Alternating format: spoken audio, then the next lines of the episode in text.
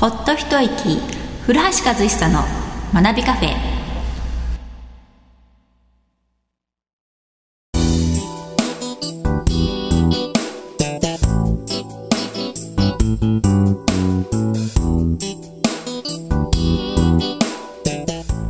こんにちは、ナナです。この番組は株式会社学び研究所の塾長古橋さんとお届けする番組です。ほっと一息古橋和久の学びカフェ今回は第96回をお届けします。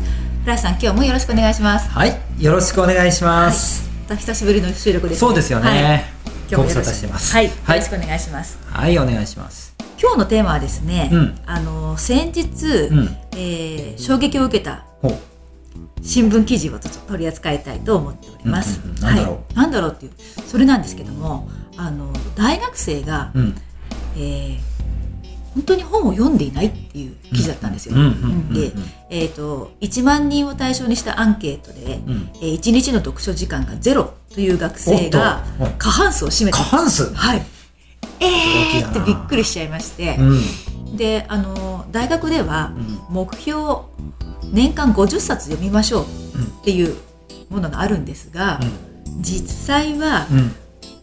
年間、うん。あの7冊とかから10冊ぐらいですね読んしか読んでいないっていうことが、うんうんこの記事を読んで分かり、うん。びっくりしちゃったんですよ。びっくりですね。はい、で学び研究所でもうん本読もうって、ねうんよくおっしゃいますよね。でも大学生でそんなに読んでない方が多いっていうのはどういうことって思っちゃっていやー、時間の使い方がもったいないな。うんそれだけやっぱり忙しいんです。どうですかね。他に好きなことやりたいことがあるんだろうそういったこともねきっとね事情もあるでしょうけれど、な。そそこまでなんか本が好きじゃない、うん。うん？んって思いながら、うん。ちょっとねこのことについて今日ちょっと古橋さんと語ろうかなと思いまして、いいですね。これ、ええなんかデータ出てましたよね。そのグラフが過半数を示しているもののグラフちょっと見てみたい。まあ見ると、えっ、ー、と2014年あたりからはい大学生の1日の読書時間が0分以上という人が増えてきてるんですね。あゼロ分の人がですね、うん、0分の人が増えてきている。増えてきてますでこの2014、15、16、17、4年間で10%増えてますね、これ。はいすごいな。なのでで2014年ぐらいまでは1日の読書時間がうん。ゼロ分の人がまだ4割だったのが、2017年に来て、5割ですよ。はい、超えちゃいましたと。ははこの、えーとまあ、過去10 13年間分見てるんですね、はい。ここに、ええ。これ見るとここ34年で急激にはい、読書時間0分の人が増えてるのがよくわかりますよね。ススマホの影響ですかね。うーんもう考えられます。でこれ、えー、と見逃せないのが2時間以上読んでる人も載ってるんですよね、はい。2時間以上読んでる人はこの13年間見ててもあまり変わってないですよね。そうですその量は。ね。全体の5% 5%ぐらいですね。これは変わってない。だから読む人は読んでるんですよそうですね。っていうことは、はい。い、やー世の中読む人と読まない人でぐんぐんぐんぐん差が出てますよね、はい。それを感じます。で読まない人の方が圧倒的に多いっていうのもはい。ここのグラフから読み取れますよね、はい。で読んでる人は一部。でその差がどんどん離れていく、はい。い、やー二極化すごい勢いでこれ進んでますよ。はい。ちょっとね怖さを感じたんですよ。怖いですねこのグラフ、はい。はあ。いやでも大学生でしょ、あのー塾でもよく話しますけれども10代20代はインプットの時えだって僕は思っていますからどんどんどんどん読書してほしいんですよね。映画を見てほしいなと思うんですけどえそうですよね。いろんなところにも足を運んで、はい。どんどんどんどん見たり聞いたりして知識を入れてってもらいたいんですよね。インプットインプットですよ。インプットですよ。でもその本当ね、えーと読書の代わりに何かインプットできてるのかどうかどうか。まあインプットできてるものがあればいいのかなと思うんですが質も大事じゃないですか、はい。自分のね好きなジャンルとか、うん。好きなものばかりインプットしていてもなかなか自分の思考の幅とかうん。言葉の数って増えないですよね、はい。で違ったものに触れていくってことが重要になっていくのでやっぱり本とか映画ってすごくいいと思うんですよ。どうなんででしょうね。その本を読むことの大切さっていうのは分かってはいるけれど、うん。なかなか時間が取れないとか、そういうことなんですかねうん、いいものに出会ってないっていうのも考えられますよね。そうですよね。で逆にいいものに出会ったら、うん。他のことはさておき本を読みたいっていう気持ちの方が勝る時ってあるあるじゃないですね。か。ありますよね。はい。はい。うん。あどうしてもこの続きが読みたい。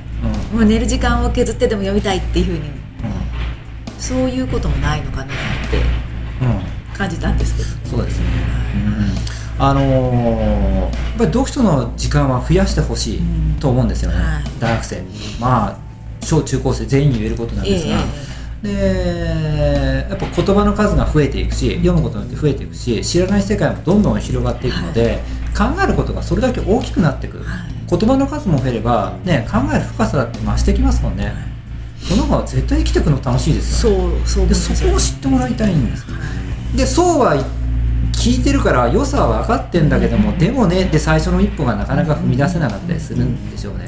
やっぱいいものと出会わなくちゃいけないんだろうな。このね大学では、うん。そういったまああのことを解消するために、うん。あの図書館がまあ設けられているんですけれども、うん。ここには、うん。まあ、学生が欲しい本を、うん。えーこう聞いてですね、うん約800冊が並べられているっていうことなんですよ。うん。でまあそういったそのベンチも用意されていて、うん。そこでゆったりとしたうん。気分でね本を読めるらしいんですよね。もう場所も揃ってるし、ん。大学の中でも行き来だけじゃないですか、うん。こういったですね施設がそそ整っているなら、もうん行くしかないですよ、ね、そうそうそう。場所も大事です。大そう。大事ですよね。うこんな整ってるんだったら、思わず行きたくなるようなええ。雰囲気のところがって思っちゃいましたね。なるほどね。あと置いてある本にもよるけどな。800冊が何が置かれてるんだろう、あと少ないなと思った ん。あのねうちの塾なんかでも小学生の子を持つ親御さんから本を読まないどうしたらいいのかっていうことで、うんうんうんうんでこれを読めば本の世界に一気に入ってきますよってことで、はいはい。おすすめする本っていうことで、ねええよく重松清の、はい。あの何でしたっけ君の友達か、はい。あれ最初にね持ってきたりするんですけど、ね。はい。であれ本の世界にわーって入ってきちゃって、うん。もう本の虫になっちゃいましたっていうそんな生徒何も見てきたんですけどね、はい。いいものに出会えばすっと本の世界に入っていけると思うんですよね。出会いも大事ですよね。はい。本の世界ってものすごい広いじゃないですか、はい。広いがゆえにどこから入っていいのかわからない。っうんてなるのはわかるんですが、やっぱりいいものとの出会いいいものと紹介して紹介してもらえる場に出くわせるかどうかも大事でう ーんまあでも運命かな本は人との出会いとも似てるところがあるなと思うので、はい。うん。はい、あとはあれですね、えー、と10年先20年先考えて本を読む癖をつけていくっていうのもすごく重要かなと思うんですよね、うん、今を楽しむことも重要なんですがやっぱり今、ね、変化が激しい時代ですから先のことを考えるためには考える力って身につけておきたいので将来のことも考えてっていうことでじゃあ本を読む癖つけとこうこうやって思考癖とかあの知らない世界を知っとこうっていうふうに、えー自分の脳をねこう作ってってくれれば本を読む体質になってくるんじゃないのかなと思うんですよね。ね本当に。ちょっと怖い怖いなこれは。はい、ん そうですよね。ましょう。はい。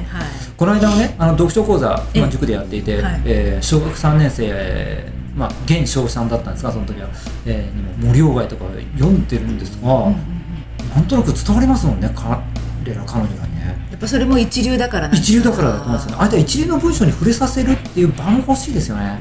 そう理想の国語の教科書を先に読んだらどうですか？ねあの斎藤隆先生のねあれ一人だとなかなか読めないんですよね。あーそうか。やっぱり読み手がいるので、うんうんまあ、僕たちも積極的にそういった名文をねこう伝えていくっていう場を用意させてもらっていこうかなと思っていますので、うん。はいそういったものをうまく使っていただいて、ね、本の世界へ一人でも多くの人をこう誘っていきたいなと思います。はい。はい。そうですね。はい、ちょっと本について語ったとキリがないので今日はここまでにしておきましょう、はい。皆さん本を読みましょう。はい。そうですね。はい。どうもありがとうございました。ありがとうございました学びカフェではリスナーの皆様から番組への質問感想取り上げてほしいテーマなどをお待ちしております。株式会社学び研究所のホームページからポッドキャスト専用のバナーがございますのでこちらへ送ってください。それでは次回も学びカフェでお会いしましょう。ありがとうございました。ありがとうございました。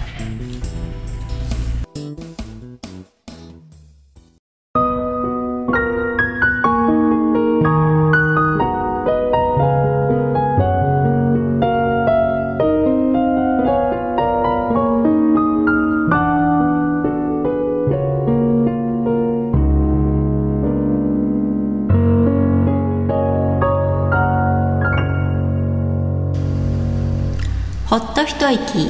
古橋和久の学びカフェ。